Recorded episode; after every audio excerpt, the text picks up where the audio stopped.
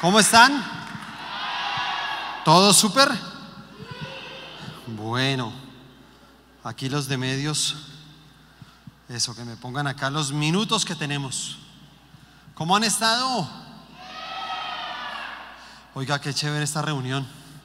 Me gusta mucho. ¿A cuánto les gusta venir a esta reunión? ¿Cuántos la pasan genial? Bueno, ¿y cuántos podemos darle un aplauso a todo el equipo que siempre que hace que todo esto sea posible? Todos los líderes de pre, ¿cierto que preparan todo esto tan bacano para todos nosotros? Siempre cada ocho días en estas reuniones. Bueno, voy a compartir con ustedes hoy un mensaje que tiene como título La bendición sacerdotal.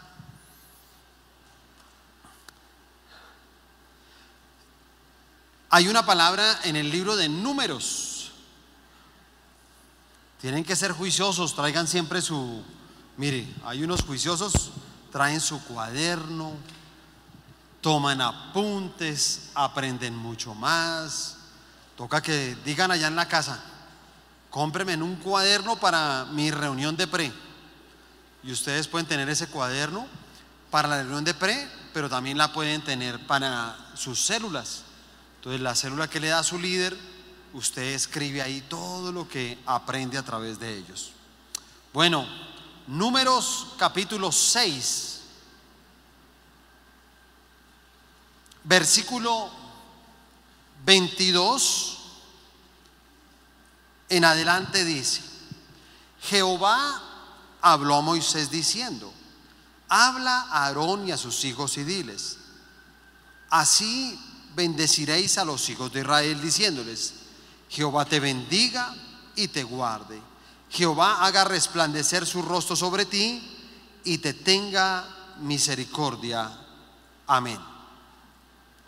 Bueno, las bendiciones, eh, cuando, cuando uno habla de esa palabra bendición, uno, uno pensaría en algún momento, y además porque la gente está acostumbrada, Usted se da cuenta en las calles y todo que la gente dice, Dios te bendiga, Dios te bendiga.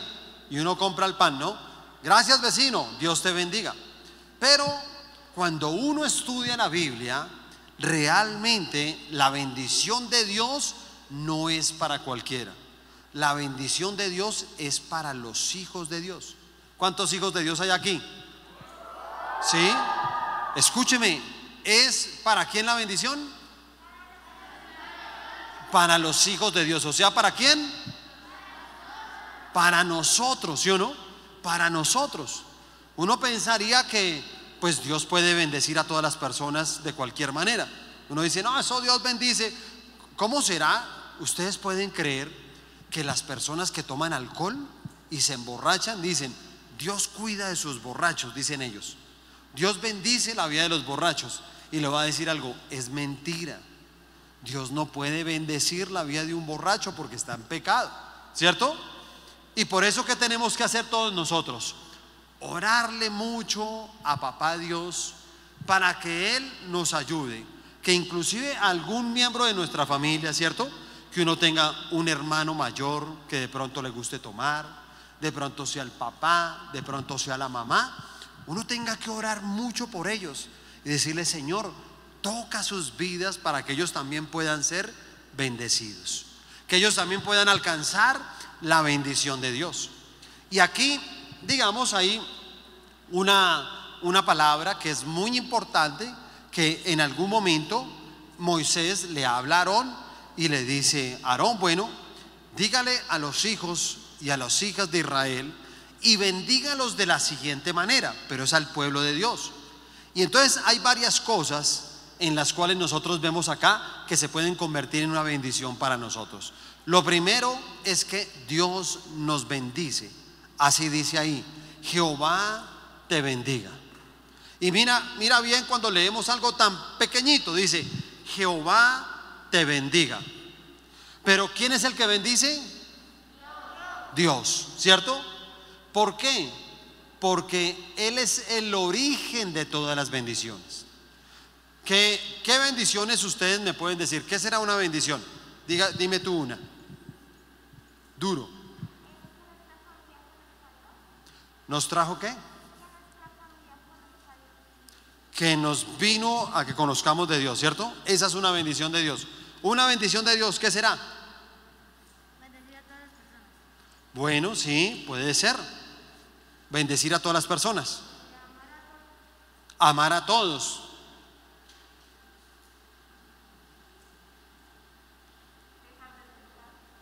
Sí, claro. Eh, cuando comemos es una bendición de Dios, ¿cierto? Eh, tener una familia, alguien que nos ame, ¿cierto? Todo, pero si uno mira, Dios es el origen de todas esas bendiciones. De Él proviene todas las bendiciones. Él es el portador de las bendiciones. Y por eso nosotros tenemos que ir a Él y entender la responsabilidad de amarlo también. Si tú amas a Dios, entonces Dios te va a bendecir. Si tú le entregas tu vida a Dios, Dios te va a bendecir. Siempre y cuando tú andes muy bien de la mano de Dios.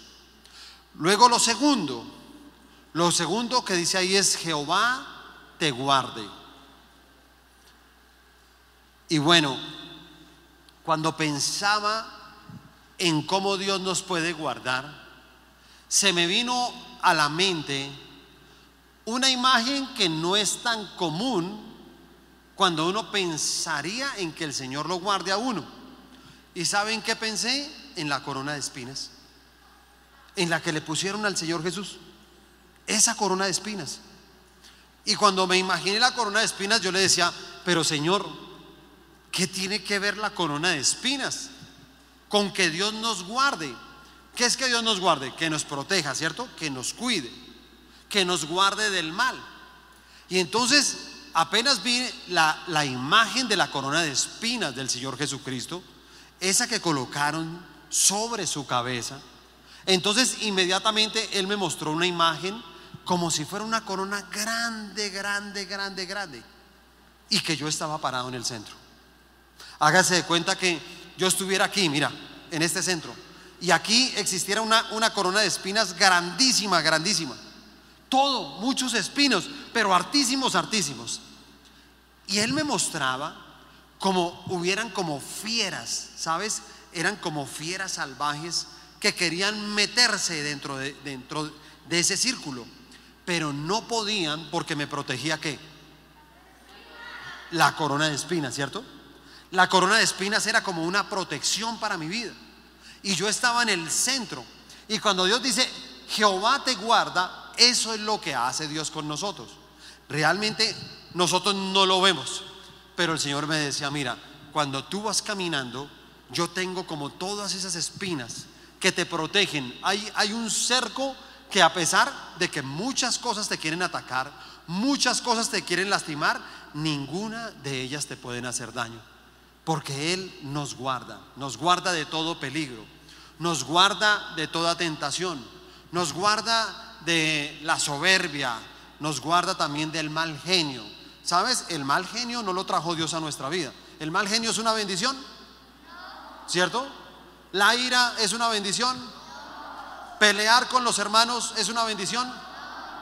¿Sí o no? Cuando el hermano le dice, venga, regáleme la mitad del huevo en el desayuno. ¿Cómo la ve, no? Comienza uno con esa lucha, ¿cierto? Y uno dice, bueno, ¿lo hago o no lo hago? Pero por lo general, pues uno dice, no, si ya le sirvieron sus huevitos es el mío, ¿cierto? Y no lo comparte uno. Pero escúchame, hay cosas que no provienen de Dios. Ni la envidia, ni el egoísmo, ni la rebeldía. Porque todos, mira, para que Dios lo pueda guardar a uno, uno no debe tener argumentos, ¿cierto? Acuérdese que el pecado es lo único que puede dañar la protección de Dios. Si tú tienes un pecado en tu vida, entonces a Dios le queda muy difícil poderte guardar. Lo tercero, dice ahí, dice ahí, Jehová te bendiga y te guarde, Jehová haga resplandecer su rostro sobre ti. A ver, por un momento quites el tapabocas, quiero ver su rostro. a ver si Dios está resplandeciendo en cada uno. Venga a ver. ¿Ah? Vea, ahí encuentro unas caras ahí como, me encontré unas sin tapabocas, unos de mal genio, no sé si Me encontré otros por así. Sí, otros me los encontré felices. Pero escúchame, nuestra cara, vuelvan a poner su tapabocas, nuestra cara tiene que ser el rostro de Dios. Nuestra cara tiene que reflejar a Dios. Tú tienes que brillar y no hay mejor manera de brillar, como dice esta palabra, cuando nosotros podemos brillar ante el mundo. ¿Saben qué, chicos? Ustedes tienen que ser brillantes en el colegio. ¿Sabían eso? Hay que brillar. ¿Sí? Pero hay que brillar por portarse bien, ¿no? No brillar por estar castigados. Si no, no, a mí siempre me castigan, a mí siempre me devuelven. No, hay que brillar, ¿sí? Que la gente diga, óyeme, ¿y a ti por qué siempre te va bien? ¿Sabes por qué bien? Porque Dios está conmigo. Solamente por eso, ¿sí te das cuenta? Y tú brillas en lo que haces. Y si participas en una competencia, te va bien. O eres el que gana la competencia, o por lo menos eres de los que siempre está adelante en la competencia. Y uno dice, oígame, yo casi no sentía fuerzas, de un momento a otro pude correr más duro. ¿Sabes por qué lo hiciste? Porque Dios está contigo. Porque Dios quiere brillar a través de tu vida porque Él conoce que tú tienes una relación con Él. Y al tener esa relación con Él, tú puedes brillar con Dios en todo lo que hagas. Puedes brillar siendo un buen hijo. Puedes brillar siendo un buen amigo. Rodéate de personas que brillen, que tengan luz. No, no, te, no te rodees en el colegio de personas oscuras, de personas de pronto de malas palabras. ¿Sabe? A veces hay muchos compañeros del colegio que son vulgares y con palabras y todo son palabras de maldición. No te rodees de esas personas. ¿Sí? ¿Cómo? ¿Falta qué? Ah, sí, conoce No, sí o no. ¿Una conoces en el colegio? Bueno, pero así es, ¿sí o no? Y uno comienza a ver que hay, hay personas que, que no brillan, al contrario, ¿sabes? Opacan opacan los momentos, hacen los momentos tristes. Pero tú tienes que llevarle brillo a tu casa. Tienes que tener ese rostro en que Dios pueda decir, mira, contigo está la bendición. Esa es la bendición. Cuando Dios quiere decir, mira, quiero bendecir las generaciones, porque realmente era eso. Esta es prácticamente la, la bendición que, que Dios da a través de las diferentes generaciones. Abraham, Isaac y Jacob que es como la bendición completa. Y muchas personas cuando van a orar por otros le dicen, que Dios te bendiga con la bendición de Abraham, de Isaac y de quién? Y de Jacob, que llevó hacia todas sus generaciones. Y qué bueno que nosotros podamos ser de bendición en todas nuestras familias. Y lo último, lo último, es alcanzamos misericordia.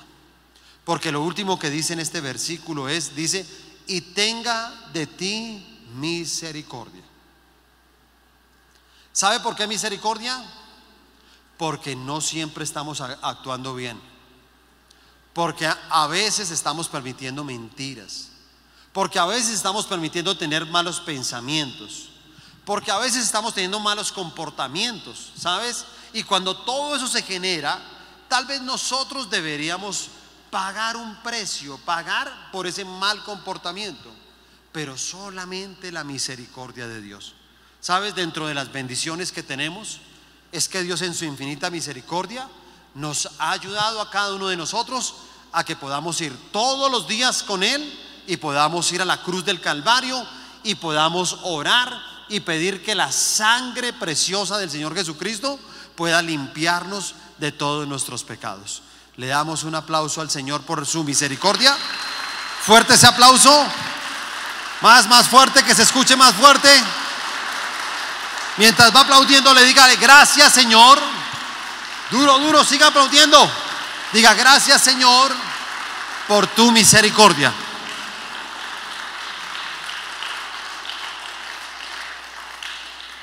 Muy bien, colóquese de pie. Vamos a orar. Ahora cierren ahí sus ojos, levanten sus manos, porque hoy el Señor en este lugar también quiere extender una bendición hacia ustedes. Igual, así como Dios habló a Moisés y le decía a Moisés que le dijera a Aarón y a sus hijos que él quería bendecir a los hijos de Israel. Asimismo el Señor hoy quiere decirte a cada uno de ustedes que Él quiere bendecirlos, que haya una bendición sacerdotal. Y inclusive fui invitado hoy a predicar con ustedes porque se trata de la bendición sacerdotal, una bendición que desciende. Y como sacerdote, como pastor de la iglesia, Hoy quiero desatar una bendición sobre cada uno de ustedes. Levante sus manos, cierre sus ojos, no piense en nada, no se distraiga, por favor. No se distraiga. Este es un momento de quedarnos quieticos. Este es un momento de orar. Cada vez que ores, quédate bien quieto y comienza solamente a escuchar lo que Dios quiere hablar a tu vida. Porque Él está trayendo una bendición sobre esta nueva generación. Ustedes son futuro. Ustedes son esperanza. Ustedes son luz. En ustedes Dios ha puesto en sus manos la bendición de miles de generaciones que vendrán después de ustedes. Y Dios está formando en cada uno corazón de pastores, de pastoras, está formando corazón de maestros y maestras de la palabra de Dios, está formando el corazón de evangelistas. Y saben, ustedes de una, desde una temprana edad van a comenzar a compartirle a sus amigos de Dios. Desde una temprana edad van a comenzar a tener su célula y van a compartir con otros, con amigos del barrio, con compañeros del colegio con personas aún que están acá en la iglesia. Y Dios los va a usar de una manera sobrenatural. Hoy yo desato esta misma bendición sobre este ministerio de pre. Yo declaro, Señor, que la bendición de Jehová está sobre cada uno de ellos. Yo declaro, Señor, que tú los guardas de todo peligro, de toda acechanza del enemigo yo declaro que ellos estarán ahí en el centro de tu voluntad y que desde el centro de tu voluntad habrá un cerco de protección alrededor de todos ellos como esa corona de espinas. Y cuando venga el enemigo a atacarlos, cuando venga el enemigo a hacerles daño, Señor, tú los guardarás, tú los protegerás, tú estarás con ellos. Yo te pido que puedas traer ese brillo sobre cada uno de ellos. Ninguno puede tener el brillo de Cristo si la presencia de Dios no está sobre su vida. Así que yo te pido que ellos puedan todos los días leer la Biblia, todos los días pasar un tiempo de devocional, todos los días buscar, Señor, tu presencia, porque cada vez que un joven, una jovencita tiene la presencia de Dios, inmediatamente brilla en cualquier lugar son personas que brillan. Son personas que tienen la gracia de Dios. Son personas que Dios les da más inteligencia, les da más fuerza física, emocional, les da la fuerza aún para perdonar. Y por último, Señor, te damos gracias. Dile, Señor, gracias por tu misericordia. Gracias por perdonar nuestros pecados. Gracias, Señor Jesucristo porque a través del sacrificio tuyo en la cruz del Calvario hemos encontrado la redención de nuestros pecados. Y ahora, Señor, por tu infinita misericordia, tú nos has traído a este lugar para bendecirnos. Te amamos, te damos a ti toda la gloria y toda la honra en el nombre de Jesús. Amén y amén. Dios les bendiga, chicos. Nos vemos pronto.